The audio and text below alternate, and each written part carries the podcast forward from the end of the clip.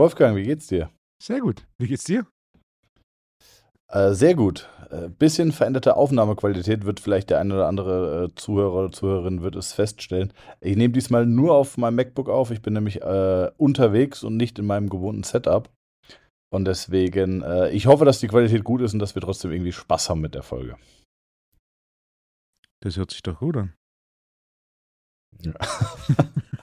ich habe manchmal das Gefühl, dass wenn du sagst, starten. das hört sich doch gut an, dann, ähm, dann benutzt du das als Lückenfüller, weil du nur 30% zugehört hast. Kann das sein?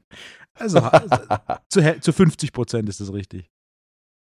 Bei mir ist es, bei mir gibt es auch ein Wort, das werde ich natürlich jetzt nicht verraten, mhm. aber es gibt ein Wort, Leute, die mich gut kennen, wissen, das benutze ich häufig als Lückenfüller, wenn ich nicht zugehört habe.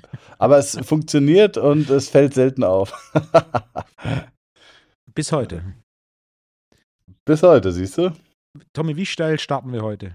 Fangen wir technisch an oder fangen wir mit einem, äh, mit was leichterem an? Oh, also sehr gerne mit was leichterem.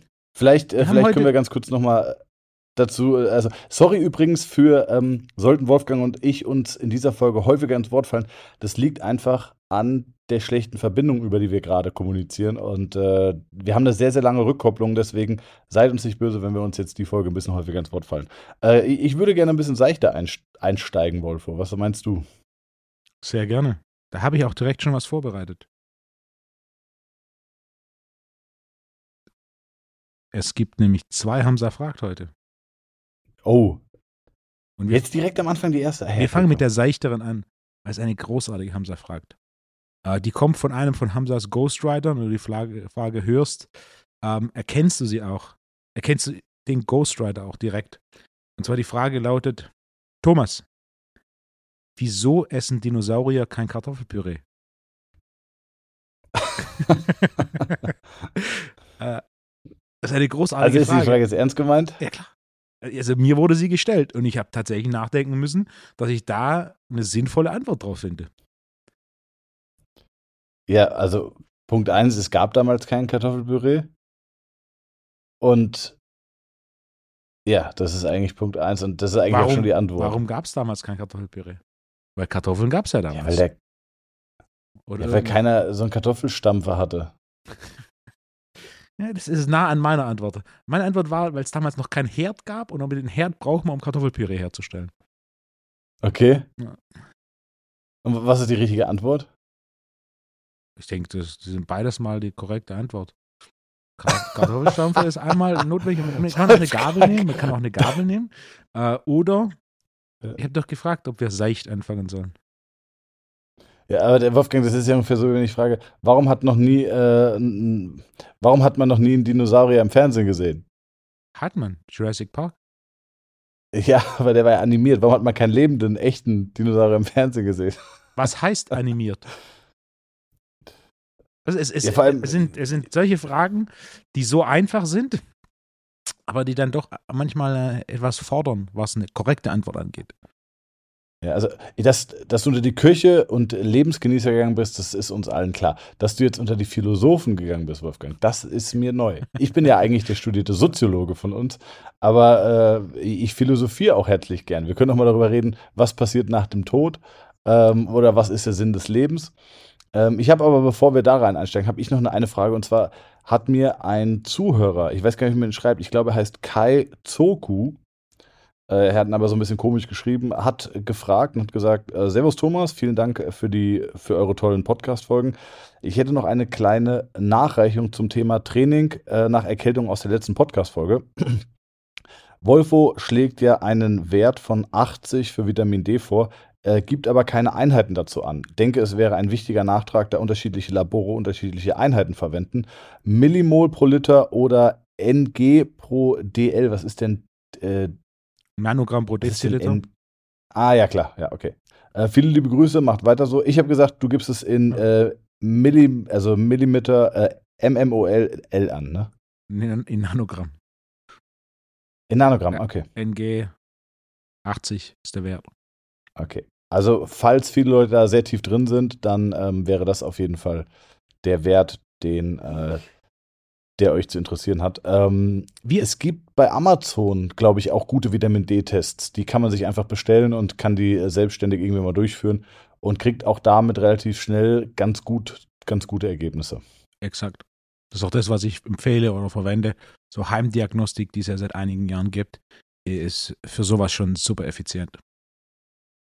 Ja. Wir beide haben eine E-Mail bekommen von einem Hörer. Und äh, die würde ich gerne äh, mal kurz vorlesen, dass wir dazu Stellung nehmen können, weil ich glaube, das ist ein sehr guter Punkt, den wir auch nicht so auf dem Schirm hatten, so wie ich auch nicht das, die, das auf dem Schirm hatte, dass ich eine Einheit zu dem Vitamin D geben soll, da das für mich recht logisch war, da es fast immer Nanogramm ja. ist, was angegeben wurde. Und zwar, die E-Mail ist Hallo Thomas, Hallo Wolfgang. Bezug nehmend auf die letzte Folge und die Anzahl der Schritte, die auch schon in anderen Folgen diskutiert wurden, würde ich gerne Folgendes einwerfen. Mit dieser Anzahl an Schritten ist die Fitnessindustrie auf eine Benchmark des Unsinns aufgesprungen. Unabhängig von der Sportart gibt es für Menschen Vorgaben, wie wir normal funktionieren. Das sind laut WHO Vorgaben von dreimal pro Woche Ausdauertraining und zweimal pro Woche Krafttraining. Das gilt für jeden ab 18 Jahren.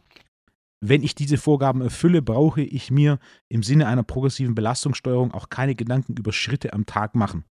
Äh, ich würde mich freuen, wenn ihr in einer Folge nochmal darauf eingeht und den Hörern das Thema näher bringt. Ist ein sehr guter Punkt. Möchtest du oder soll ich? Äh, bitte, mach du. Ja. Also Punkt Nummer eins, äh, diese Vorgabe der WHO ist natürlich nett. Äh, dreimal Ausdauertraining die Woche, wie auch immer Ausdauer hier definiert wird, und ähm, zweimal Krafttraining pro Woche. Wie viel Prozent der Bevölkerung halten dies ein? Also nicht mal ich und ich liebe Ausdauersport, ich liebe Kraftsport.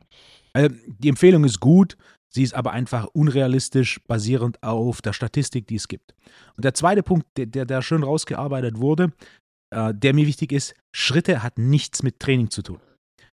Für mich in, in meiner Arbeit, also die Schritte sind interessant, denn die Schritte sind ein Indikator, für wie viel Bewegung hast du in einem Alltag.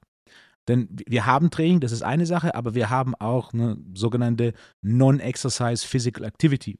Und diese Non-Exercise Physical Activity ist wichtig, denn sie unterscheidet sich von Person zu Person dramatisch. Wir oft gehen davon aus, so aktiv wie wir sind, so aktiv sind auch andere. Und gleichzeitig nehmen wir gar nicht wahr, wie aktiv wir sind. Also jemand, der zum Beispiel einen, einen Job hat, wo er sich relativ viel bewegt und läuft, kann ganz schnell auf 35.000 Schritte kommen. Jemand, der einen entsprechenden Arbeitsweg zu Fuß hat, kommt auf 10, 15.000 Schritte am Tag, ohne dass er das groß wahrnimmt. Und die nächste Person macht einfach nur 600 Schritte am Tag. Und Bewegung, die nicht Training ist, ist trotzdem Bewegung und hat somit einen Effekt auf unseren Stoffwechsel, auf unsere Physiologie und auf das ganze System.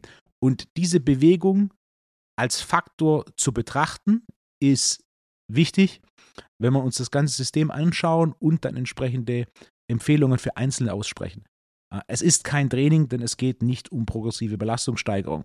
Es geht um, wie viel bewegt sich diese Person, was neben zum Beispiel sowas wie Ernährung oder Schlaf ein wichtiger Faktor ist, um einen besseren Einblick in, die Alltag, in den Alltag der Person zu bekommen. Das heißt, die 10.000 Schritte ist eine nette Benchmark. Ähm, die Benchmark ist aber natürlich, wie er schon sagt, das ist so ein bisschen, ne, kann relevant sein, kann aber auch nicht relevant sein. Ähm, ich ziele nicht darauf ab, dass jemand 10.000 Schritte am Tag macht. Was mir wichtig ist, ist einen Einblick zu bekommen, in wie viel bewegt sich jemand ja. außerhalb des ja, Trainings. 100 Prozent. Denn ja, fünf Trainingseinheiten die Woche ist nett. Und natürlich habe ich viele Kunden, die vier bis sechs Trainingseinheiten die Woche machen. Äh, jedoch, wer vier bis mehrmals die Woche trainiert, muss seinen Alltag auf Regeneration und auf das Training ausrichten, was einfach basierend auf den Prioritäten der Einzelnen für die absolute Mehrheit nicht realistisch ist. Und ich bin schon froh, also wenn jemand. Du hast vollkommen recht, ja. Wenn jemand zweimal die Woche Training macht, als wenn er gar kein Training die Woche macht. Und wenn er viermal die Woche Training macht, sehr, sehr gerne.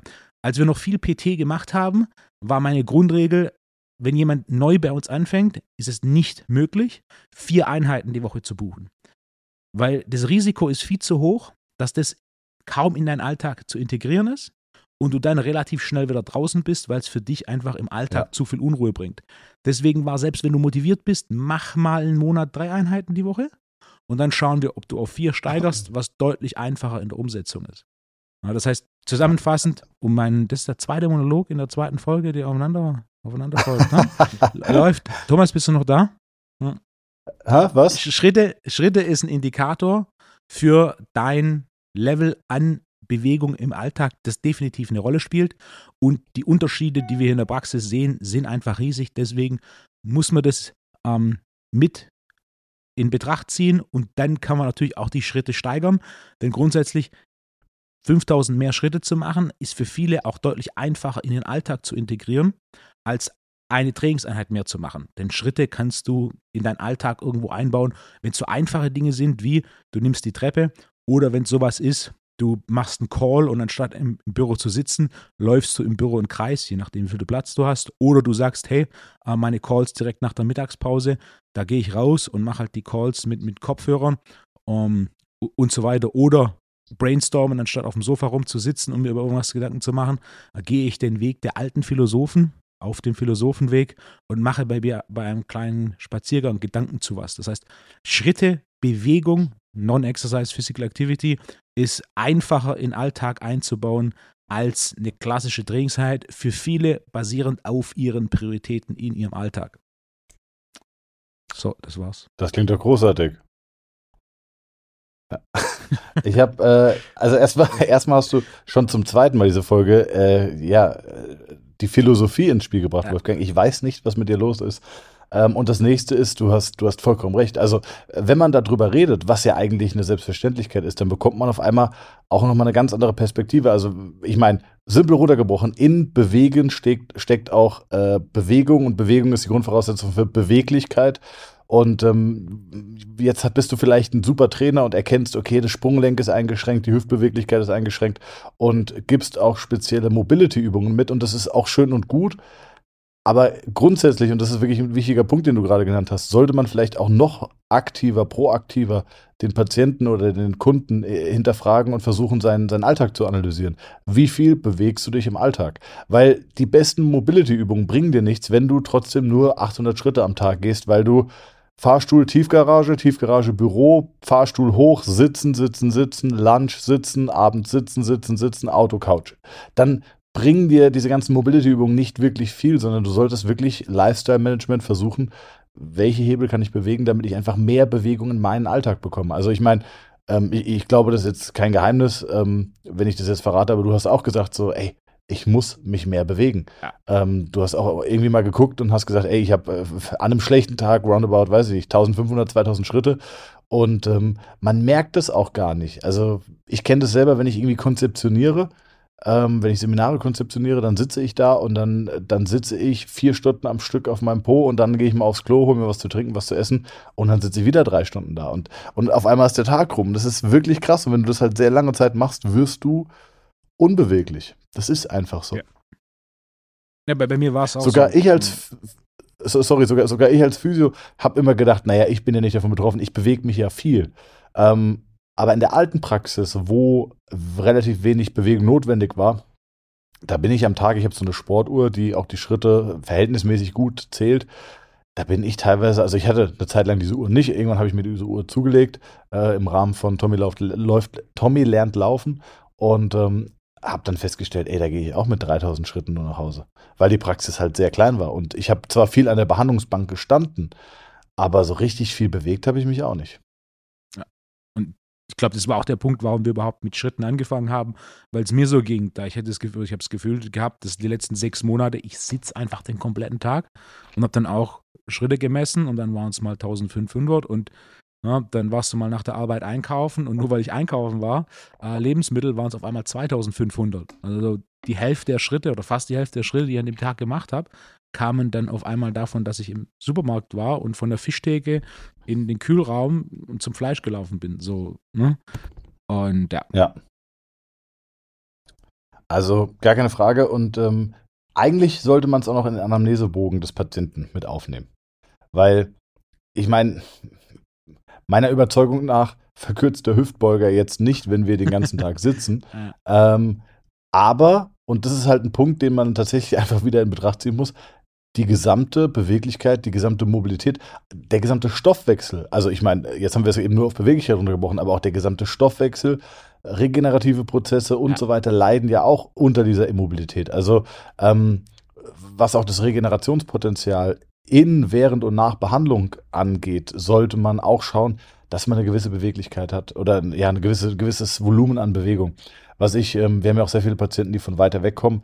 Was ich ihnen häufig empfehle, ist, ähm, wenn du sehr lange fährst, mach Pausen. Auch wenn du nicht aufs Klo musst oder so, aber fahr alle eineinhalb Stunden ran und bleib mal zehn Minuten an der Stelle, mach ein paar Kniebeugen, geh mal in die tiefe Hocke, lauf mal irgendwie, weiß ich nicht, fünfmal, dreimal den Parkplatz hoch und runter, weil du kommst deutlich mobiler und äh, beweglicher hier an, als wenn du irgendwie drei Stunden fährst, aussteigst, hoch in die Praxis, Wartezimmer und dann zur Behandlung ist so semi-optimal. Also genau das gleiche ist nach der Behandlung. Ähm, jetzt haben wir, weiß ich nicht, irgendwas mobilisiert, freigemacht, detonisiert, whatever. Und danach setzt du dich vier Stunden ins Auto und fährst zurück und steigst dann wieder aus. Also äh, da ist viel, viel, viel Möglichkeit für Optimierung, definitiv. Ich hatte, das ist jetzt ein Jahr her, einen Kunden, der aufgrund von Covid auf einmal wenig geflogen und sehr viel im Auto gesessen ist. Hat dann irgendwie in einem Jahr 60.000 Kilometer waren es, glaube ich, gemacht. Davor kaum Auto gefahren, in einem Jahr 60.000 Kilometer gemacht. Und wir kamen drauf, da wir seine Kniebeuge genauer angeschaut ha haben und er zum einen nicht mal mehr annähernd so tief runtergekommen ist, wie er davor runtergekommen ist. Und zum anderen Sprunggelenksmobilität äh, links deutlich schlechter war. Und der dritte Punkt, wir haben dann angefangen, um die Sprunggelenksmobilität zu verbessern, unter anderem Tibialis Raises zu machen. Und er konnte rechts Wiederholungen machen und links ging so ein, zwei Wiederholungen und dann war vorbei. Also Ah, krass, die ja. leere Tibialis Race Maschine. Und er war so, äh, was ist los? Ne? Und dann natürlich im Gespräch kam auf einmal raus, also er diese 60.000 Kilometer gefahren ist in einem Jahr, was natürlich irgendwo Sinn macht. Weißt du, du, du, zum einen die Hüfte, wird nicht mehr groß, ist, ist, ist fix in der Position und zum anderen das linke Sprunggelenk bewegt sich gar nicht mehr. Wenn du Automatik hast, das, das Ja. linke Bein steht da, rechts ist noch ein bisschen Bewegung drin. Das heißt, bei ihm war einfach die Adaption des Körpers an 60.000 Kilometer Autofahren und das sind eben x Stunden. Da ist insgesamt seine Hüftmobilität und seine Sprunggelenkmobilität deutlich schlechter wurden und eben links auch noch sich so eine unilaterale Disbalance in Mobilität und in auch Kraft basierend auf Ansteuerung ähm, entwickelt hat. Und das war für mich so ein Ding, okay, krass, ne? das war eine Änderung im Alltag, die er nicht so wahrgenommen hat und die dann auch erst sich so manifestiert hat, als wir die Kniebeuge wieder angeschaut haben und das auf einmal, der hat davor eine Ja. richtig gute Kniebeuge und dann gucke ich mir das an und denke mir so, hey, hast du noch nie eine Kniebeuge gemacht? So. Und dann haben wir es genauer angeschaut. Krass, ja, und dann, Wahnsinn. Dann kam das raus und dann war halt so dieses, ah ja, ich bin früher ganz viel geflogen. Ähm, international gibt es zwar nicht mehr, aber in Europa jede Woche ein, zwei, drei Flüge und das musste ich jetzt alles mit dem Auto machen. Und ja, Kilometer Was, gesammelt. was, was ich krass finde, ist zum Beispiel. Ja. Sorry, also auch nochmal für alle Zuhörerinnen, diese, diese schlechte Verbindung ist äh, für euch sicherlich jetzt akustisch nicht, nicht, nicht, nicht, der, nicht das größte Vergnügen, aber äh, entschuldigt, wir sind ja trotzdem bemüht, irgendwie, äh, auch, auch wenn wir unterwegs sind, euch diesen Podcast äh, zu liefern. Ähm, was ich schon mal hatte, und ich glaube, wir haben sogar im Podcast mal drüber geredet, Wolfgang, und zwar die Sitzposition spielt ja auch eine große Rolle. Also ähm, ich bin mal einen größeren SUV Probe gefahren. Kann man auch sagen, war ein BMW, war ein BMW X5, ist jetzt nichts Schlimmes. Und ähm, das war nicht das richtige Auto für mich. Denn ich saß da mit einem zu, also ich saß dazu, wie sagt man denn, wie wenn ich auf einem Stuhl sitze. Ne? Also ich saß sehr aufrecht, ich hatte, sage ich mal, 90 Grad Beugung in der Hüfte und ich hatte 90 Grad oder ein bisschen mehr, sagen wir, ja, ich hatte äh, ich hatte 100, äh, also ich hatte Beugung im Knie. So. Der Punkt, auf den ich hinaus möchte, ist, wenn ich das Gaspedal be betätigt habe, dann kam diese Tätigkeit nicht ausschließlich aus dem Sprunggelenk oder primär aus dem Sprunggelenk, wie man das bei Autos gewöhnt ist, wo man mehr mit gestreckter oder mehr mit, äh, mit, mit mehr Streckung im Knie sitzt. Nehmen wir jetzt zum Beispiel einfach mal, weil sich jeder vorstellen kann, Porsche, wo ich jetzt eher sehr sportlich drin sitze und die Beine sind eher gestreckt, dann betätige ich das Gaspedal die Bremse ja eher über die Bewegung im Sprunggelenk. Wohingegen, wenn ich halt sehr aufrecht sitze, dann kommt auch sehr viel Bewegung aus dem Hüftbeuger. Denn ich muss jedes Mal das Knie mit hochheben, also die Hüfte beugen, um das Gaspedal und das Sprunggelenk ordentlich bewegen zu können. Und äh, das war krass. Ich bin bei der Probefahrt. Ich hatte das schon einmal bei einem Leihwagen. Ähm, damals war es ein Mercedes, ich glaube ein GLE, da hatte ich irgendwann mal einen Leihwagen oder ich hatte ein Auto geleast und hab dann, dann haben sie mir einfach das Größte gegeben, was da war, wegen meiner Körpergröße. Und ähm, da hatte ich das auch schon mal beobachtet und da habe ich dann wirklich, ey, ich habe richtig Schmerzen und, und, und äh, ja, richtig Brennen im Hüftbeuger gehabt. Also so schlimm, dass ich wirklich bei der Fahrt äh, rumgerutscht bin und versucht habe, den Sitz zu verstellen, um irgendeine gute Sitzposition zu finden. Ähm, wenn ich einen kleineren SUV genommen habe, also ich bin dann irgendwann in X3 mal Probe gefahren, wo ich, äh, wo ich nicht ganz so aggressiv aufrecht sitze, ähm, da hatte ich dann gar keine Probleme mehr damit. Und ich glaube, ich habe schon viele Kunden gefragt, die allerwenigsten Menschen können jetzt relaten und können sagen, ah, das kenne ich. Es gibt aber einige Menschen, wenn du die fragst, ähm, kennst du das, sagen die, ja, ja, 100 Prozent, ich weiß genau, wovon du redest.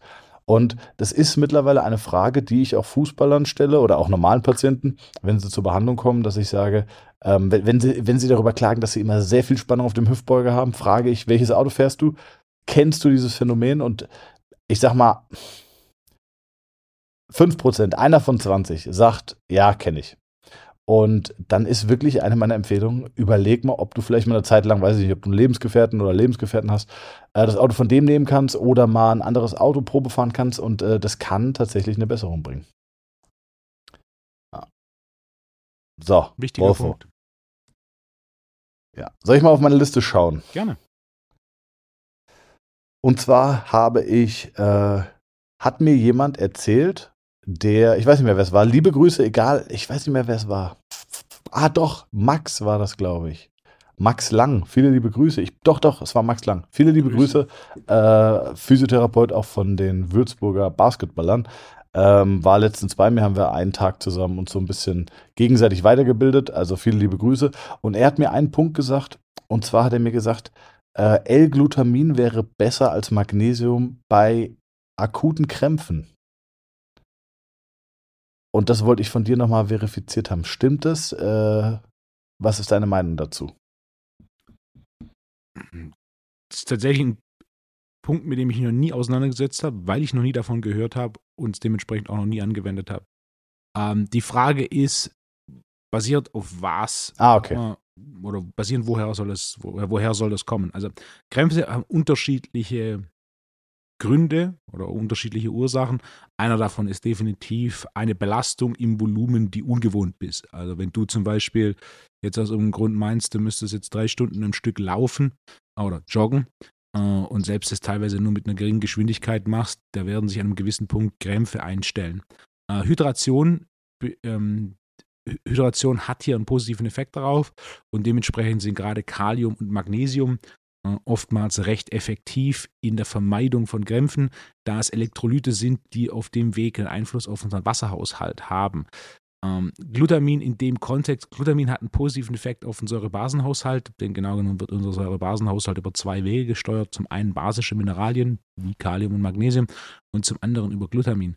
Ähm, was aber da tatsächlich die direkte Korrelation ist, habe ich noch nie, nie von gehört, noch nie in der Praxis angetestet. Ja, Ah, okay. Entsprechend würde mich da definitiv okay. interessieren, was da seine Begründung ist, beziehungsweise seine Erfahrung ist. Ja. Hat er das ausgeführt? Okay. Ich dachte, ich dachte irgendwie, er hätte es, er hätte es von dir, aber dann äh, gerne nochmal Bezug nehmen. Jetzt hoffe ich auch, dass ich ihm nicht kein Unrecht getan habe und dass diese Information tatsächlich von ihm kommt, weil ich habe diesen Satz einfach nur auf meiner auf meiner Liste gefunden, ohne irgendeine Zugehörigkeit. Ich glaube, es kam von Max. Äh, Max, wenn du es hörst, gerne nochmal Bezug nehmen. Dann greifen wir das Thema auf jeden Fall nochmal auf. Wenn ihr Erfahrungen dazu habt, wenn ihr sagt, ah, das kenne ich oder das war irgendwo äh, mal groß Thema, dann gerne dürft ihr auch Bezug nehmen. Schreibt uns gerne auf Instagram und wir versuchen natürlich die Themen irgendwie auch zeitnah dann wieder aufzugreifen und äh, für euch und mit Wolfgang zusammen auch auszurollen. Ähm, ja, das dazu. Was ich auch noch sagen kann, Wichtigster Punkt, weil man immer versucht, direkt zu supplementieren, sind wirklich, wie gesagt, Basics. Einmal ähm, die Intensität, in der man häufig Ausdauersport betreibt, äh, ein bisschen anzupassen. Das zweite, jetzt zum Thema Krämpfe nochmal, ist, äh, wie du selber schon richtig gesagt hast, Flüssigkeitszufuhr ähm, und dann auch Salz. Wenn Salz fehlt, das kann auch häufig zu Krämpfen führen, deswegen äh, auch gerne nochmal Salz supplementieren. Okay, dann Hast du noch was auf der Liste, Wolfgang? Ich gehe meine gerade so ein bisschen durch. Ich habe hab einiges auf der Liste. Ich habe noch ein, ein ja. größeres Thema und zwar die Gefahren des Biohackings. Sollen wir, sollen wir den. Äh, ah ja, bitte, mach das mal. Ja. Und zwar habe ja. ich hier auch eine, ähm, eine Nachricht erhalten äh, auf Instagram. Äh, die war relativ lang. Und äh, das ist ein Fall, den ich in der Form schon sehr häufig gesehen habe. Und ähm, ich lese einfach mal vor und dann können wir dann ein Ja, bisschen bitte. in Kontext setzen. Lieber Wolfgang, ich habe heute deinen Podcast mit Punkt, Punkt, Punkt gehört. Darin kam der Tipp, dreimal am Tag zu essen. ja, da ich seit einiger Zeit Ärzten auf Instagram und viele Podcasts höre zum Thema Fitness, Gesundheit und Ernährung und alle fasten und machen intermittierendes Fasten und propagieren Eisbaden, habe ich das auch gemacht. Zusammen mit HIT-Training, also ist die Frage, was sie mit HIT meint, ähm, quasi Einsatz schwer oder HIIT, also High Intensity Intervalltraining und Low Carb bis hin zu Keto war das wohl zu viel für meinen Körper. Am Ende von Lied habe ich äh, keine Tage mehr, Progesteron und Testosteron sind im Keller. Ich bin nun bei einer Ärztin, die funktionell arbeitet und ich soll wieder frühstücken, wieder Kohlenhydrate essen und weniger fasten. Langsam geht es mir wieder besser und ich bekomme mehr und mehr Kraft. Ich weiß nicht, ob du den Post je siehst, äh, da du ja viel zu tun hast. Auch ein Coaching bei dir ähm, mit Fastensport und Low Carb. Das ist auch nicht so wichtig. Der letzte Punkt ist, äh, 16% Körpersend sind für meinen Körper zu wenig. Habe jetzt 50 Kilo auf 1,63 oder hatte zuletzt 50 Kilo auf 1,63, bin jetzt bei 53 Kilo. Äh, da fühlt sich der Körper wohl. Das, das ist ein ähnlicher Fall, wie, Sehr ich, spannend. wie ich ihn oft in der Praxis sehe, dass einfach, wenn man einfach sagt, jemand will es sehr und macht sehr viel, aber das viel ist zu viel. Und also Beispiel, ähm, der Punkt mit den Kohlenhydraten ist, du musst immer Kohlenhydrate in Relation zu deinem Bedarf essen. Wenn du viel Sport machst, vor allem viel Intervalltraining, und wenn du kohlenhydrattolerant bist, und Kohlenhydrattoleranz kann man über verschiedene Wege messen, wenn du 50 Kilo wiegst auf 1,63 Meter, dann ist es einfach so, äh, dass deine Rückenfalte, was ein wichtiger Indikator für Kohlenhydrate ist, definitiv niedrig sein wird.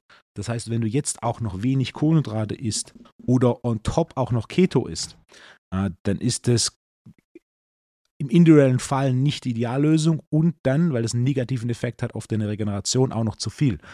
Also, wenn ich so einen Fall lese und, und, und ähm, sie selbst hat ja auch erkannt, das war einfach too much, ist es so ein klassischer Fall von, ich will es sehr, mache aber viel zu viel und erreiche das Ziel nicht. Der Kopf sagt aber, ich kann nicht aufgeben, ich muss weitermachen, bis irgendwann dann das System so ein bisschen äh, in sich kollabiert mit jetzt, in, in, in ihrem Fall waren es die Tage, in einem anderen Fall ist es Ermüdung, im nächsten Fall ist es, könnte man mit, mit Anführungszeichen Burnout nennen und so weiter. Ähm, Im Training ist es recht einfach. Du musst Fortschritt machen. Mit allem, was man noch drumherum machen kann, wie Eisbaden und Fasten und so weiter, das erhöht alles Cortisol. Eisbaden erhöht Cortisol. Eisbaden ist nicht schlecht, hat seine Vorteile. Intermittierendes Fasten ist auch nicht schlecht, aber es erhöht einfach Cortisol. Und wenn die Gesamtcortisollast zu sehr steigt und dein Akku dementsprechend geleert wird, dann machst du nicht den Fortschritt, den du dir erhoffst. Ich hatte mir da auch noch eine Notiz gemacht, weil ich einen, einen Fall hatte, äh, auch bei einer Kundin, die kam, guten Fortschritt immer gemacht, war länger schon meine Kundin, das heißt, ich hatte so ein bisschen Idee von den Zahlen und sie kam und auf einmal ist von einem auf den anderen Monat äh, die Bauchfalte und die Wadenfalte deutlich angestiegen. Was für so, mich so ein Indikator war, Stress und äh, Schlafqualität. Nach einem Gespräch kam raus, dass sie jetzt seit neuestem wegen der Regeneration jeden Abend kalt duscht. Ja. Wenn du kalt duschst, vor allem wenn es so kalt ist, dass so ein bisschen eine Schnappatmung kommt, dann geht in jedem Fall dein Puls nach oben. Dein Puls geht nach oben, weil du Adrenalin und damit auch Cortisol ausschüttest. Das heißt, sie wollte sich was Gutes tun für die Regeneration, hat mit kaltem Wasser geduscht, das hat aber Cortisol erhöht, was sich dann bei ihr in dem Fall so geäußert hat, dass die, ba die Bauchfalte und die Wadenfalte etwas hochgingen, was ich aber nur erkannt habe, dadurch, dass ich schon relativ viele Messungen von, von ihr hatte und da eine gewisse ähm, Tendenz und Gleichmäßigkeit drin war, ist es für mich auf einmal äh, rausgestochen, Rückfrage gestellt und dann kam dieses Eis, äh, Eisduschen oder das kalte Wasserduschen raus. Wir haben das wieder weggelassen. Nach einem Monat hat sich die Bauchfalte und die Wadenfalte wieder normalisiert. Hätte sie das jetzt weitergemacht, wäre das tendenziell noch schlechter geworden, was Stressmanagement, Bauch und Wadenfalte angeht. Und das ist so ein klassischer Fall, so die Gefahren des Biohacking. Wenn du einfach zu viel machst, vor allem mit Dingen wie Fasten, Keto und Eisbaden, das sind so Klassiker, die erhöhen einfach dein Cortisol. Ja, nach so einem Eisbaden fühlst du dich im ersten Moment gut, weil Adrenalin und Cortisol durch die Decke schießen. Und dann bist du wach und bist fit aber es hat einfach einen negativen Effekt oder kann einen negativen Effekt haben auf deine Gesamtkortisollast, je nachdem, wie dein Alltag sonst noch aussieht und natürlich auch, welche grundsätzliche physische Basis du hast. Wenn wir das Beispiel nehmen mit Keto, wenn du eine hohe Kohlenhydrattoleranz und damit einen hohen Kohlenhydratbedarf hast, dann ist einfach für dich Low Carb und Keto keine Option. Es gibt nicht so viele, auf die das zutrifft, aber es gibt sie. Tommy, das ist der nächste Monolog gewesen. Ja, aber äh, also ich habe dir unheimlich gerne zugehört und ich habe an deinen Lippen gehangen. Ähm, was mir dazu eingefallen ist, ist, dass jede Intervention individuell betrachtet gut ist. Aber das große Problem ist, es am Ende alles sinnvoll zusammenzufügen. Ne? Ist ja. Eisbaden gut? Ja. Ist Krafttraining gut? Ja. Ist Maximalkrafttraining gut? Ja. Ist äh, Joggen gut? Ja ist Sprinten gut, fantastisch. Ähm, nur alles zusammen ist zu viel. Und ich glaube, das ist nicht, nicht nur, ähm, das ist ja das Problem, vor allem, glaube ich, auch durch zu viele Informationskanäle, durch zu viele Leute, die auch irgendwie Dinge erzählen und ja auch Dinge auch häufig zu allgemein erzählen, ne? weil sie natürlich jetzt nicht äh, auf jeden Zuhörer und jede Zuhörerin individuell eingehen können. Ähm, das ist ganz schwierig. Das heißt, Dinge, die man im Internet äh, sieht oder die propagiert werden, die gut sind, die sind häufig gut. Nur ist die Frage, passen diese Dinge auch zu deinem aktuellen Lifestyle, zu, deinem, zu deiner Belastung, ähm, zu deinen Zielen, die du hast? Also es ist ungefähr so, wie wenn man jetzt, ähm, weiß ich nicht, äh, wenn man irgendwelchen äh, Business-Seiten folgt und die sagen, eine GmbH äh, macht Sinn. Ja, eine GmbH ist gut. Ähm, und eine Holding ist noch besser. Ja, ist auch gut. Aber ob das individuell für dich und deine Konstellation Sinn macht, das, das kann dir nur ein Steuerberater sagen. Also das heißt, du kommst nicht umher, äh, dich mit einem Experten hinzusetzen, deinen aktuellen Ist-Zustand zu beleuchten und dann zu gucken, was ist denn individuell für dich der beste Plan. Und genau das Gleiche ist es auch mit, äh, mit Ernährung, das Gleiche ist es auch mit äh, Training und das Ganze ist auch mit, mit Biohacking. Ist denen gut? Ja, denen ist gut. Ähm, aber aber ist es, passt es jetzt in das Ziel, was du hast? Also, das ist immer die Frage. Ähm, und das ist, glaube ich, etwas, wovor wir die Augen verschließen, weil wir glauben, wir brauchen ja gar keine individuelle, äh, individuelle Beratung mehr. Ich brauche ja kein Coaching bei dir, weil ich höre ja den Podcast und ich habe ja die Bücher gelesen und äh, ich habe auch die Seminare besucht. Also eigentlich weiß ich ja alles. Und gut, wenn du die Seminare besucht, das ist vielleicht noch was anderes, aber du weißt, was ich meine. Ähm, ja, same, same. Du brauchst dieses, du brauchst dieses, äh, die individuelle Beratung, denn am Ende des Tages, weißt du, wie viele Bücher über Psychologie und Persönlichkeitsentwicklung ich gelesen habe? Und trotzdem käme ich nicht drum rum, mich mit einem, mit einem Experten zusammenzusetzen. Ja. Liebe Grüße an der Stelle übrigens an Holger Fischer. Ich lese gerade das Buch von ihm ähm, Karrierekiller, ein, ein sehr gutes und sehr, ja, ein sehr, also wirklich ein wirklich sehr gutes Buch, kann ich nur empfehlen. Liebe Grüße, Holger. Ähm, was mir sehr gut gefällt, ist, dass es, ähm, es ist so menschlich geschrieben. Das mag ich. Äh, er benutzt eine Sprache, die er auch sprechen würde.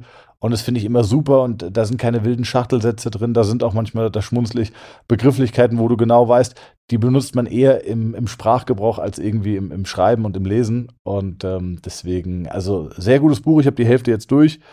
Äh, viele Dinge, die, die, die, die mir schon bewusst waren, weil ich aber auch wirklich unfassbar viel schon in dem Bereich gelesen habe. Aber sehr viele Nuggets, für die sich das Buch lohnen und eins, zwei Punkte, die ich fantastisch gut fand. Ähm, wo ich mich schon geärgert habe, dass wir beim TNT Summit, dass, dass du den Talk mit ihm hast. Wobei, wir sitzen ja nochmal zusammen am Ende, ne? Mit allen. Genau. Und äh, da will ich auf jeden Fall noch darauf eingehen. Also, äh, ja. Aber ich käme am Ende trotzdem nicht drum rum, auch wenn ich das Buch von Holger gelesen habe. Ich müsste mich mit ihm hinsetzen und müsste, welche Ziele ich auch immer hätte oder verfolgen würde, eine individuelle Beratung bei ihm buchen. Komme ich nicht drum rum. Musst du nicht, aber wenn du es effizient haben willst, musst du. So, das ist, ne, wenn man wenn es vergleicht aus, aus, aus meiner Perspektive mit dem Thema ja, bei Seminaren, ich vermittle sehr effizient und sehr praxisnah, aber am Ende vom Tag ist es halt doch ein Unterschied, ob du dir ein Programm von jemandem schreiben lässt, der seit 15 Jahren Trainingsprogramme analysiert und basierend auf dieser Analyse designt, oder ob du halt ein Seminar besucht hast und dir da x Stunden ähm, Co Content ähm, reingezogen hast Ja. und das gelernt hast, aber den, den fehlt am Ende vom Tag einfach ähm, die Praxiskomponente, was ja auch sowas was Interessantes und Schönes ist von dem, was Holger macht, dadurch, dass er kein Fragenkatalog ist im klassischen Sinn, sondern dass er sehr basierend auf was und wie du antwortest, äh, so ein Gespräch in eine entsprechende Richtung bringt, äh, was ja gerade in Mhm. diesem Kontext, da ja so viel unterbewusst passiert, ähm, unterbewusst oder unbewusst passiert, super wichtig ist, was aber exakt das Gleiche ist in dem Kontext von Therapie und Training. Wenn wir das Beispiel nehmen von der Kundin, äh, die dachte, sie tut sich was Gutes mit Eisbaden und nach einigen Nachfragen, äh, mit, mit Eisbaden, es war kalte Dusche am Abend, für die Regeneration dachte sie, macht noch was extra. Und wir dann im Endeffekt nur über die Messung rausgefunden haben, dass das schlechter wurde nach einigen Wochen und da wieder direkt gegensteuern, gegengesteuert haben, beziehungsweise gegensteuern konnten. Ah, Das ist ja auch Ja. nichts, was du in dem Moment, äh, klar hat man schon mal gehört, dass das ein, oder dass sowas wie Stress einen negativen Effekt auf den, Schlag, auf den Schlaf hat, logisch, aber jetzt zu assoziieren, dass diese kalte Dusche Adrenalin damit Cortisol er- erhöht, dass das Stress ist, der, äh, das ist so eine Brücke, die fehlt da dann halt einfach oftmals. Und ein wichtiger Grund, warum die fehlt, ist äh, Praxiserfahrung.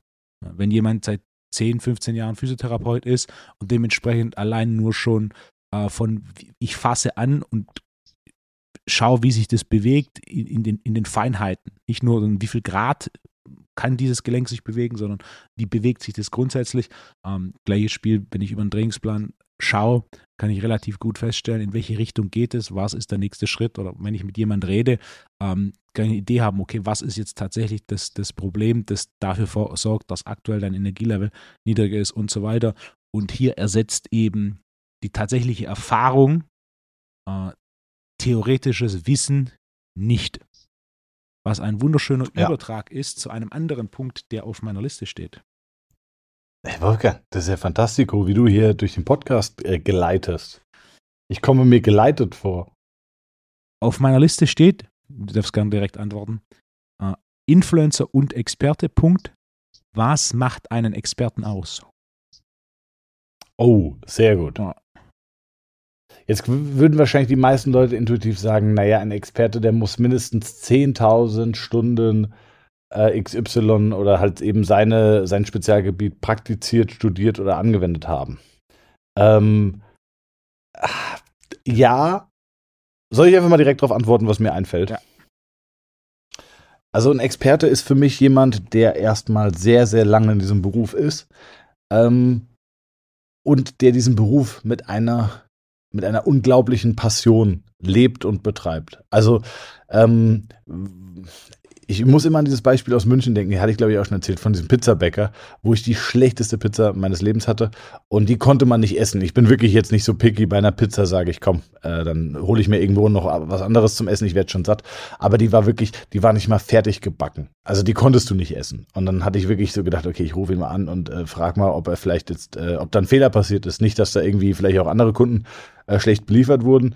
Und dann hat er gemeint, nee, die ist so. Und, äh, und ähm, er backt seit 20 Jahren Pizza. Und das war für mich so ein Moment, wo ich dachte, okay, aber das bedeutet ja nicht, dass du das intuitiv gut machst. Ähm, für mich ist ein Experte jemand, der das sehr lange praktiziert mit einer großen Passion und Leidenschaft und einem, einem nicht enden wollenden Antrieb, sich weiterentwickeln zu wollen. Also sich nonstop weiterbilden zu wollen. Und Experten sind für mich auch häufig sehr kritisch mit sich selber und auch manchmal etwas unsicher. Denn ähm, du musst deine eigene Arbeit nonstop reflektieren und auch kritisch in Frage stellen, was sehr, sehr schwierig ist.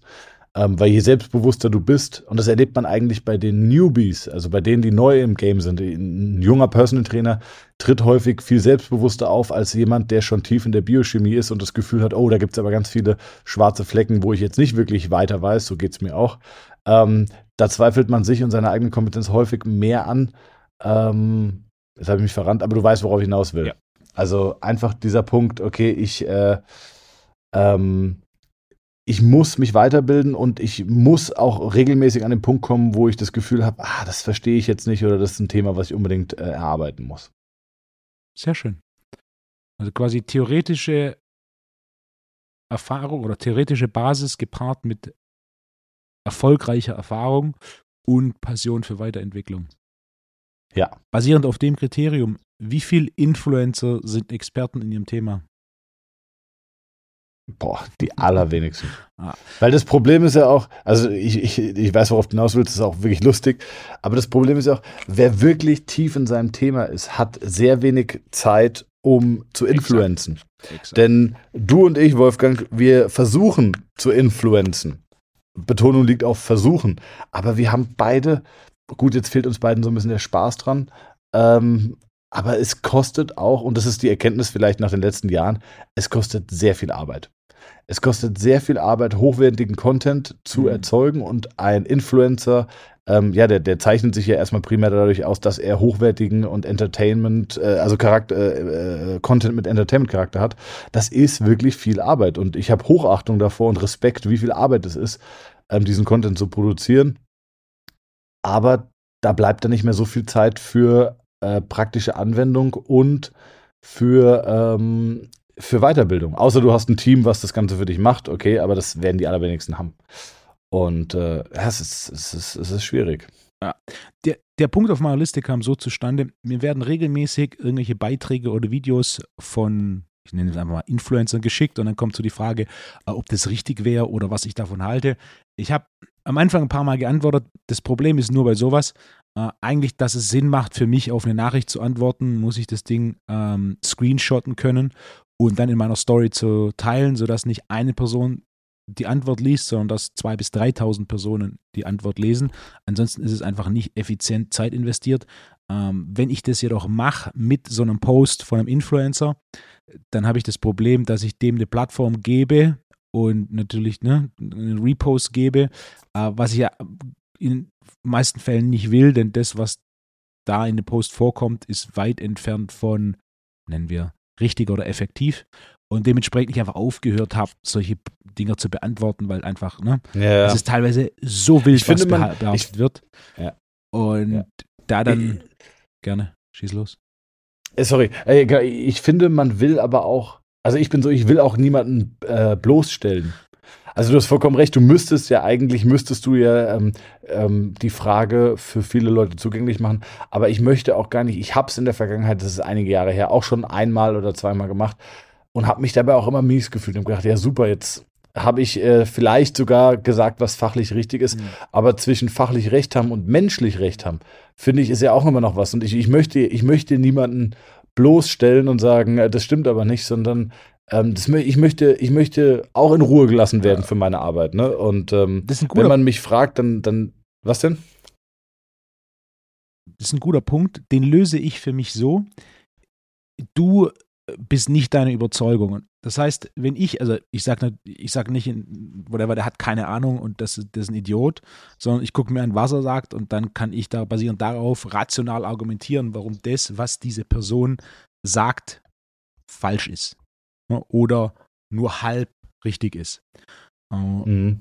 Und wenn diese Person tatsächlich interessiert daran ist, besser zu werden, dann würde sie sich das anhören und dann basierend darauf äh, überdenken, inwieweit ich richtig liege oder nicht. Und wenn sich dadurch jemand angegriffen fühlt, grundsätzlich du fühlst dich nur angegriffen, wenn zumindest ein Teil davon irgendwo äh, der Wahrheit oder Realität entspricht, sprich ich, ich unterscheide da zwischen, ich greife die Person an oder ich greife oder ich widerlege Aussagen oder ich korrigiere Aussagen der Person. Und wenn da jemand wirklich daran interessiert ist und falsch lag, äh, das ist jedem schon mal passiert und wird auch jedem ähm, wieder passieren, dann ist es ja, dann habe ich im Endeffekt der Person einen Dienst erwiesen, indem ich ihre Ansichten optimiert habe. Aber nichtsdestotrotz Du, du hast, ja. Ich versuche da niemand persönlich anzugreifen. Ja. ja. Ja, also es ist ein ganz, ganz schweres und äh, diffiziles Thema. Ja. Teilweise ist halt auch okay, grob was, fahrlässig. Was hast du auf der Liste? Grob fahrlässig. Ja. Und das ist so ein bisschen mein Punkt mit den Influencern, der, der, eigentliche Punkt, den ich machen wollte. Wenn du irgendwas online siehst oder wenn ich irgendwas online sehe, ich gehe nicht grundsätzlich mit dem, mit dem gleichen äh, Sieb vor, dann interessiert mich erstmal, okay, wie, wie viel macht es Sinn, was der sagt oder sie sagt? Äh, basierend auf dem, was ich schon weiß oder dem, was ich noch nicht weiß. und dann setze ich mich mit dem Thema auseinander und dann ist natürlich auch für mich, für, für mich immer eine große Frage, wer ist es? Ist es ein 17-jähriger Sexualtherapeut oder ist es jemand, der tatsächlich schon ein gewisses Maß an Erfahrung, eine theoretische Basis und Erfolg in der Praxis hat? Und da ist dann halt einfach bei, gerade so der, der klassische Influencer, da ist es halt schon sehr schnell sehr dünn. Da hat man irgendwo was gehört, bereitet es dann halt so auf, dass es so halb entertaining ist und schießt es dann da raus. Und je weiter das von der Norm abweicht, desto größer die Wahrscheinlichkeit, dass das einen Haufen Aufmerksamkeit bekommt. Und ja. wer das selber da für sich schon mal durch so ein Sieb laufen lässt, so wie viel Sinn macht es? Manchmal ist es auch, ist auch gut argumentiert, auch wenn was nicht ganz zu Ende gedacht ist, ist trotzdem gut argumentiert. Und dann natürlich auch die Frage, zu welchen tatsächlichen Proof hat es. Das sind so Aussagen, ich kann mich erinnern, vor, vor Monaten wollte mit jemand, mit jemand argumentieren, dass die beste Übung für die seitliche Schulter das Seitheben ist, weil das genau die Bewegung in, genau in der Linie mit den Fasern ist. Was aber in der Praxis jeder ein bisschen Ahnung hat von der Entwicklung von Schultern. Äh, wie viele Personen machen Seitheben, wie viele Personen von denen, die Seitheben machen, haben eine hochentwickelte Schulter. Ja, wie viele Personen, die viel über Kopfdrücken machen, beziehungsweise viel Drückübungen in verschiedensten Winkeln machen, in progressiver Natur, haben eine, ähm, eine gut entwickelte Schulter. Der Prozentsatz ist um ein Vielfaches, Vielfaches, Vielfaches höher. Das heißt, jeder, der ein bisschen Praxiserfahrung hat, äh, versteht relativ schnell, dass seit eben definitiv seine Berechtigung hat, aber am Ende vom Tag nicht effektiv genug ist, weil es nicht genug Fasern rekrutiert und überlädt äh, im Vergleich zu Druckübungen in verschiedenen Winkeln, vor allem über Kopfdrücken. So, und das ist also, so ein klassisches Beispiel ist der Turner oder der Gewichtheber. Die haben alle ausgezeichnete äh, Schulterentwicklung. Wie viel Seitheben machen die? Äh, ziemlich nah an Zero. Und sowas wird oft propagiert äh, und dann viele versuchen basierend darauf selbst Schulter zu entwickeln, haben dann aber nicht die Erfolge, kommen dann teilweise einfach frustriert und trainieren gar nicht mehr oder haben dann halt irgendwelche anderen Begründungen, warum das jetzt nichts wird, äh, ohne einfach das Ganze ein bisschen realistischer zu sehen, nach dem Motto, okay, hat sich gut angehört, ich bin dann tatsächlich so weit gegangen, um es zu testen, es hat nicht funktioniert, äh, dann ist die Frage, ob es an mir oder an dem System liegt. Tatsächlich, in vielen Fällen ähm, liegt es an der Kombination aus beidem. Und dann muss ich einen Weg finden, äh, der für mich funktioniert. Wenn ich mal Powerlifting versucht habe und einfach nicht stark geworden bin, ähm, dann heißt das nicht, dass Powerlifting nicht stark macht. Denn in dem Fall hat das System grundsätzlich sich bewiesen, dass es jemand stärker macht. Welchen Powerlifting-Ansatz ich auch ich auch verfolge, egal welchen. Das Ziel ist immer, dass du stärker wirst. Das heißt, wenn Person X durch Powerlifting nicht stärker wird, ähm, dann liegt es nur bedingt an Powerlifting selbst, sondern es liegt mehr an die Umsetzung des Ansatzes von Person X. Denn jeder kann stärker werden. Nicht jeder wird Weltrekordhalter, aber jeder kann stärker werden. Und ja. Ja, das, das Problem ist auch, und da sind wir eigentlich, äh, es geht heute schon wieder die ganze Zeit irgendwie nur um Influencer und alles Mögliche, aber es ist natürlich ein wichtiger Punkt. Früher war eine Informationsquelle eine Zeitschrift oder ein Fernsehbericht oder weiß ich nicht was. Und da musstest du eine gewisse Expertise, einen gewissen Lebenslauf oder eine gewisse, ja, du musstest irgendwo lange Zeit präsent gewesen sein, dass man sich als Experten herangezogen hat. Ne? Also jetzt auch eine Fit for Fun oder eine Sporty oder keine Ahnung, wie diese ganzen Zeitschriften heißen. Ähm, auch wenn die jetzt vielleicht nicht das Nonplusultra sind, aber die Leute, die damals dort abgebildet wurden oder interviewt wurden, die waren schon zumindest lange in der Szene und den kann man einfach unterstellen, die haben schon sehr lange Try and Error probiert und sich weitergebildet und so weiter die haben dann eine Plattform bekommen, um ihre Meinung kundzutun. Und ich glaube, das war besser, als es heute ist. Denn heute kann ich einfach, indem ich äh, mir einen Instagram-Account mache oder einen TikTok-Account mache und ähm, ja, fetzige Videos mit einer knackigen Nachricht habe, wo man vielleicht auch noch ein bisschen Haut sieht, ja, so viel Reichweite generieren, dass ich dann relativ schnell als Experte wahrgenommen werde. Und ich sehe das auch bei uns in der Praxis, dass teilweise Patienten kommen und sagen, naja, ich war bei dem, ich war sogar schon bei dem Therapeuten. Und äh, ich kenne den Therapeuten, weil dieser Therapeut mir seit zwei Jahren lang jedes Mal, jeden Tag äh, als gesponsertes Advertisement irgendwo vorgespielt wird. Und äh, der hat halt über die Zeit einfach, weiß ich nicht, 100.000 Follower generiert. Und ähm, jetzt ist halt das Problem, okay, wenn ich ich meine, es ist ja auch, es ist ja auch relativ simpel. Steck mal 15.000 Euro über zwei Jahre in Advertisements, dann ist, dann hast du halt 150.000 Follower oder hast, äh, weiß ich nicht, äh, 70.000 Follower und die Praxis ist voll.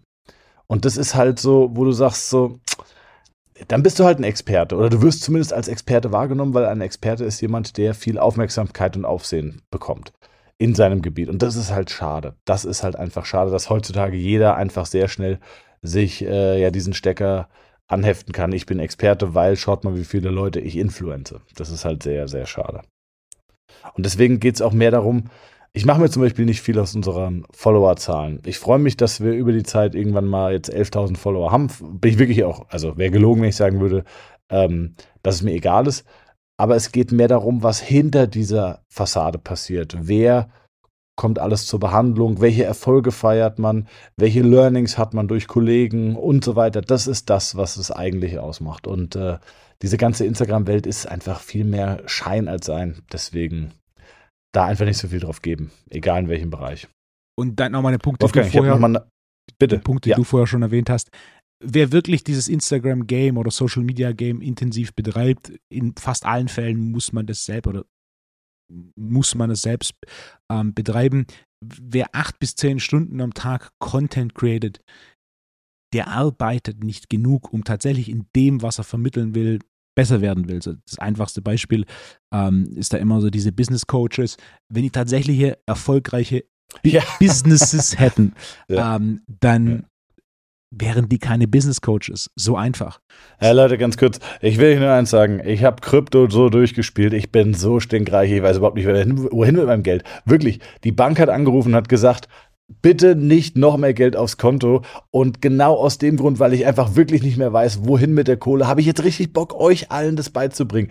Das kostet zwar auch wieder ein bisschen Geld, ähm, aber eigentlich geht es darum, euch das einfach, äh, also so, ey Leute, das glaubt ihr doch bitte nicht. Wenn jemand den ganzen Tag vor der Kamera steht, wenn jeden Tag jeder, wenn jemand jeden Tag ein Foto, ein Video oder, oder ein Reel produziert, ein Foto sei mal dahingestellt, aber ein Reel produziert, das ist richtig Arbeit.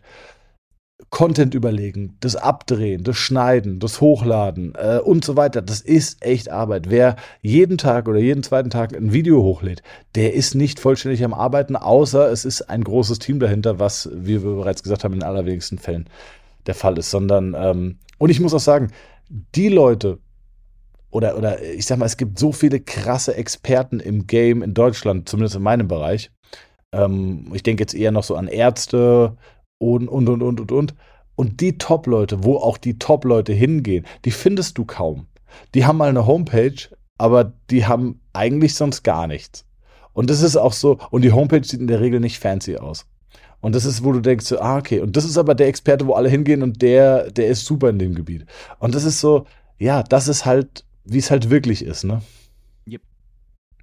Kennst du eigentlich Mo Mohammed Khalifa? Klar. Ja, ne? Meine Schwester war schon bei ihm. Unabhängig was von. Ah, okay, sehr spannend. Einige Fußballspieler auch. Äh, ja, ja, äh, Boris Becker und alle möglichen. Unabhängig jetzt mal, was man von ihm halten möchte ich möchte dieses Fass gar nicht aufmachen. Aber nur der Punkt, weißt du, wie der seine Termine gemacht hat? Ich- da- da- Per Telefon und dann gab es nur ein kleines Fenster, in dem man anrufen konnte. Ganz genau. Also aus, aus, den Erzählungen, die ich kenne, wie gesagt, sind nur Erzählungen, ich, äh, ich habe keinen Anspruch auf Vollständigkeit und hundertprozentige Richtigkeit, ähm, hat man, ich sage jetzt einfach was, mittwochs zwischen 9 und 10 war das Telefon an, da konntest du anrufen, konntest dich vorstellen und wenn dein Fall interessant war und du nicht operiert warst, hast du gegebenenfalls einen Termin bekommen und den musstest du dann annehmen. Und nach 10 Uhr wurde das Telefon wieder ausgemacht und dann wurde die nächste Woche mit den vereinbarten Terminen gearbeitet. Und äh, das ist so, und der war halt, weiß ich nicht, ich will nicht wissen, wie viele Leute da gleichzeitig angerufen haben in dieser einen Stunde, aber das ist, der hat jetzt auch kein wildes Instagram und so gehabt, sondern einfach die Qualität hat sich über die Zeit durchgesetzt. Ja. Und du musst es selber anrufen, weil wenn du dir nicht die Zeit nimmst, Ja. einen Termin zu vereinbaren, dann nimmst du quasi die Zeit nicht ernst genug und dementsprechend hat auch kein Termin Ja. für dich. In, in Darmstadt gibt es einen, ah, ist egal, komm, erzähle ich nicht. Ähm, Wolfgang, ich habe noch eine andere Frage und zwar an dich. Wie viele Ecken hat ein Stoppschild? Ich habe es gerade akustisch nicht verstanden. Wie viele?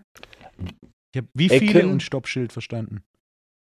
Wie viele Ecken hat ein Stoppschild? Keine Ahnung. Sieht aus wie Ja. UFC. Oh, ah, Octagon. Hat's acht? Richtig. Ah. Weil ich habe die Frage letztens bei Wer steht mir die Show äh, bei Joko Winterscheid gesehen. Und äh, ich habe es mir auch vom Octagon abgeleitet und ganz viele haben, haben sechs gesagt und hatten das sogar Nee. aufgezeichnet. Ja. Und das sah dann wirklich so Komisch aus. Aber ähm, und ein paar hatten gesagt, es wäre eine Fun-Frage und es hätte keine Ecken. Deswegen habe ich gedacht, vielleicht äh, kriege ich dich damit irgendwie gelingt.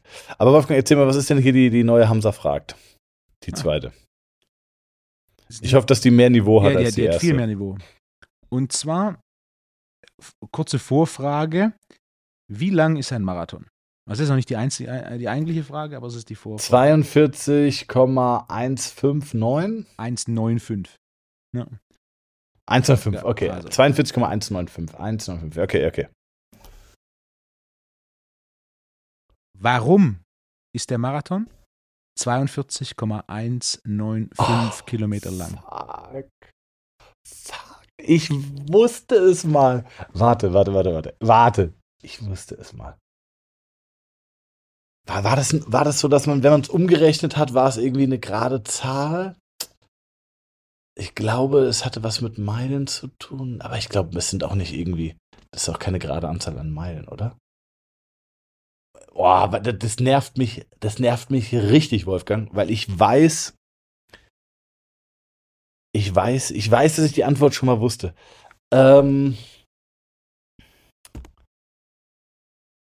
Ah. Ich sage, und ich glaube nicht, dass es richtig ist, aber ich muss irgendwas sagen. Ich sage, es ist, weil es in der Umrechnung eine gerade Zahl ist, aber das stimmt nicht. Ah. Oder weil es so, da wo der entstanden ist, war das genau die Distanz von bis, sag mal, Okay. Bis zu den Olympischen Spielen 1908 war der Marathon immer unterschiedlich lang, und zwar zwischen 40 und 43 Kilometern. Zu den Olympischen Spielen in London 1908 wollte die Königin jedoch, dass der Start des Marathons vor ihrem Fenster war. Stimmt. Ja. Und dann wurde der Marathon auf diese Distanz festgelegt, die da quasi am Schloss Windsor vorbeigeht, sodass sie den sehen konnte. Und ab da war dann äh, die Streckenlänge festgelegt äh, auf 42,195. Also muss ich jetzt ehrlicherweise zugeben, es macht jetzt gerade nicht Klick bei mir, so im Sinne von so, ach ja, stimmt, das war's. Ich weiß aber, dass ich es schon mal gehört hatte. Okay, strange. Hm. Das ist ein guter Punkt. Glaubst du, du würdest, glaubst du, du würdest es schaffen, einen Marathon zu laufen, Wolfgang? Wenn du dich ein Jahr, zwei Jahre hochtrainierst oder sagst du, boah, eigentlich no chance. Warum soll ich das nicht schaffen? Das ist die richtige Einstellung? Ich glaube auch, dass ich es schaffen würde, aber es wäre schon hardcore. Die nächste Frage ist natürlich, mit, welcher, mit welchem. Anspruch an Zeit? Also Durchschnittszeit liegt irgendwo bei 4 Stunden 40. Durchschnittszeit heißt, die Hälfte der Finisher sind über 4,40. Und Ich sag mal 230. das ist eine gute Halbmarathonzeit. Ey, es Also wird dieser auch, 10 es wird auch, wenn man sich jetzt vorstellt, Ich bin schon ein Fan Ja. von diesem 5 Kilometer Halbmarathon. Also so ein 1 Kilometer Halbmarathon, den könnte ich schon, ja, schon laufen. Wolfgang, jetzt, jetzt überleg mal, wie unnatürlich das aussehen würde, wenn du, und das ist jetzt überhaupt nicht böse, aber mit, mit deiner Statur eine, einen 230er Marathon laufen würdest. Stell dir vor, da wären überall diese Profi-Kenianer und alle möglichen, und dann kommst du und ich. Ich, ich sehe mich da so wie Rocky in einer graumelierten Jogginghose, die ein bisschen so, so sieben Genau. Achtel Jogginghose, Tanktop, Und, und du hast das so eine, und dann so du so ein- Schattenboxen währenddessen, weißt du? Ja, und hast du so einen kleinen äh, YPSI-Shaker. Den hast du noch mit, falls du unterwegs Durst kriegst. Weil du vertraust dir nicht. Dann laufe ich so rechts an den Kenianer ran, rede kurz mit ihm und dann ziehe ich einfach davon. Ja. So, Es würde so, es wäre es wär so, es wäre so, so witzig, wenn du so schnell laufen könntest. Weißt du, wer tatsächlich extrem schnell laufen kann? Thorsten. Ja? Bei uns aus der Praxis. Thorsten, Thorsten Stix, ja. Viele liebe Grüße. Thorsten kann extrem schnell rennen. Und ich, ich schäme mich immer, wenn ich Thorsten von meinem Joggen erzähle, weil es wirklich für ihn Kriechen ist. Ähm, ich glaube, ich glaube, der läuft, ich glaube, der läuft Marathon in zwei Stunden irgendwas. Oh, das ist gut. Ja, yeah, also es ist wirklich, jetzt, jetzt, jetzt interessiert es mich doch. Erzähl mal weiter. Und ich gucke mal, ob ich gerade noch mal irgendwas finde, weil er hat mir mal irgendwas geschickt gehabt. Also ich denke mal, so ein Ziel wie ein Marathon, die erste Frage, die ich mir stelle, ist, warum will ich den Marathon laufen? Ein guter Grund ist mit Sicherheit der sportlichen Herausforderung wegen. Und dann der zweite Punkt ist, ähm, einfach die Toleranz für das Volumen zu bekommen. Also es geht ja nicht mal darum, den entsprechenden Grundspeed aufrechtzuerhalten, sondern es geht darum, äh, überhaupt mal Volumen zu bewältigen, imstande zu sein, mal eine Stunde am Stück zu laufen, mal zwei Stunden am Stück zu laufen, dann mal einen Lauf einzubauen, der drei Stunden am Stück geht, um zum einen das System von der Physiologie und Anatomie her und natürlich auch den Kopf auf eine Belastung in der Länge ähm, auszurichten. Äh, wenn ich jetzt in einem Jahr einen Marathon laufen würde, dann wäre der Ansatz definitiv nicht eine Zeit festzulegen, sondern der Ansatz wäre, äh, wie kriege ich das progressiv zyklisch so hin, dass ich nach und nach Volumen steigere, um überhaupt diese 42 Kilometer ähm, einigermaßen, entspannt ist das falsche Wort, aber einigermaßen flüssig laufen zu können. Und erst danach, wenn ich weiß, okay, hier, so und so sieht es aus, ähm, dann oder so und so viel, also solche Zeiten habe ich über äh, Distanzen X und Y, dann würde ich schauen, okay, was ist meine Zielzeit? Denn mittlerweile ist ja relativ einfach hochzurechnen. Wenn meine 10 Kilometer Zeit das ist, wenn meine Halbmarathonzeit das ist, dann ist eine Marathonzeit in dieser, in dieser Zeit realistisch. Und dann ist am Ende vom Tag nur noch eine Frage von Prioritäten. Äh, da muss man im Endeffekt um, x Tage die Woche sich Zeit nehmen. Ich würde einfach grob schätzen, es sind drei bis sechs Tage die Woche, an denen du laufen musst und dann im Idealfall außerhalb äh, der Laufeinheiten natürlich noch was für die Regeneration von dem Volumen tun, was zum einen Schlafsupplementierung und äh, Ernährung umfasst und dann natürlich auch alles, was ähm, diesem Volumen und der Regeneration davon in die Quere kommt, wieder aus dem, ja, aus dem Weg zu schaffen. Und dann sehe ich jetzt persönlich gar keinen Grund, warum es nicht möglich sein sollte, zumindest den Marathon zu finishen, äh, wenn man da zum einen ähm, einen progressiven Plan hat, und zum anderen ein ganzes Jahr investiert. Dass ich jetzt den Marathon in ja. 3,30 finische oder so, das würde ich jetzt für den Moment mal bezweifeln. Ähm, aber dass ich ihn finishen kann, gibt es für mich keinen Grund. Warum?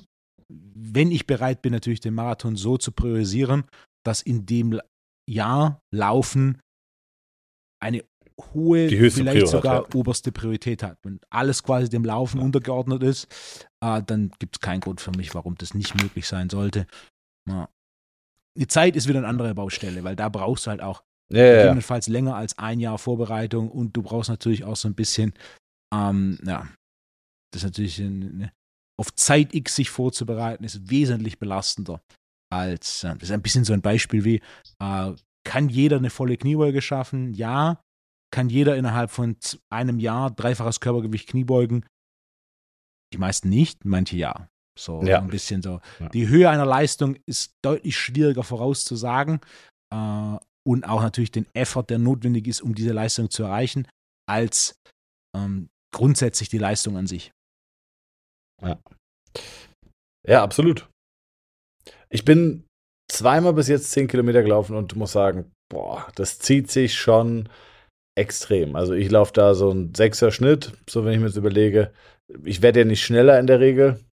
Das heißt, ich brauche eine Stunde für zehn Kilometer. Das heißt, ich bräuchte vier Stunden, wenn ich so weiterlaufen würde. Das würde ich niemals schaffen. Also ich, ich würde mal schätzen, ich brauche fünf Stunden. Und fünf Stunden ziehen sich. Also fünf Stunden Joggen ziehen sich wirklich extrem. Ich glaube, ich wäre auch noch nicht imstande. Aber diese Saison ist mein Ziel mal so, ich glaube mal so 17 oder 18 Kilometer.